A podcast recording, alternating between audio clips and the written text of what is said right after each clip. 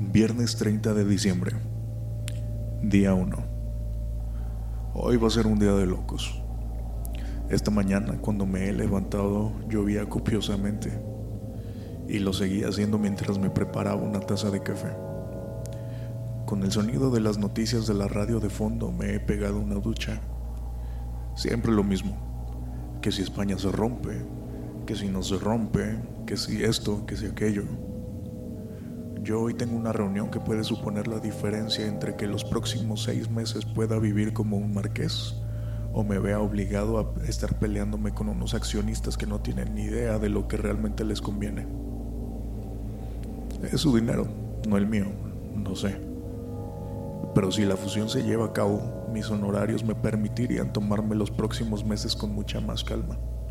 Necesito descansar coger mi Zodiac e irme a hacer un poco de submarinismo en la ría.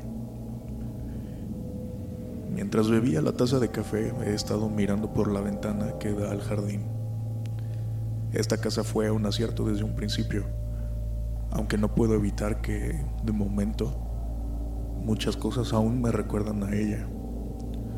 Fue ella quien la eligió, quien decidió cómo decorarla, quien... Bueno, eso ahora da igual. El jardín está verde, húmedo, frondoso, descuidado. Lleva lloviendo sobre Galicia desde hace tres semanas sin parar y la humedad se cuela por todas partes.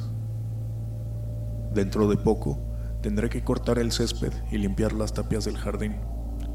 Eso también fue una decisión suya, que la casa tuviera esos altos muros de piedra a su alrededor y por los que ahora chorrean regueros de agua. Necesitamos privacidad, decía.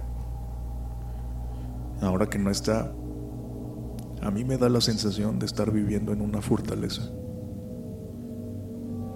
Me he ajustado la corbata, agarrado el maletín y apagado la radio. El locutor estaba comentando la explosiva situación en una de esas ex repúblicas soviéticas del Cáucaso con un nombre acabado en. Por lo visto, un grupo de rebeldes estaba asaltando instalaciones militares donde estaban acantonadas tropas rusas o algo por el estilo. Demasiada sangre. Apagué la radio y ahora voy a hacer lo mismo con el PC. Continuaré el diario por la noche. Ahí vamos.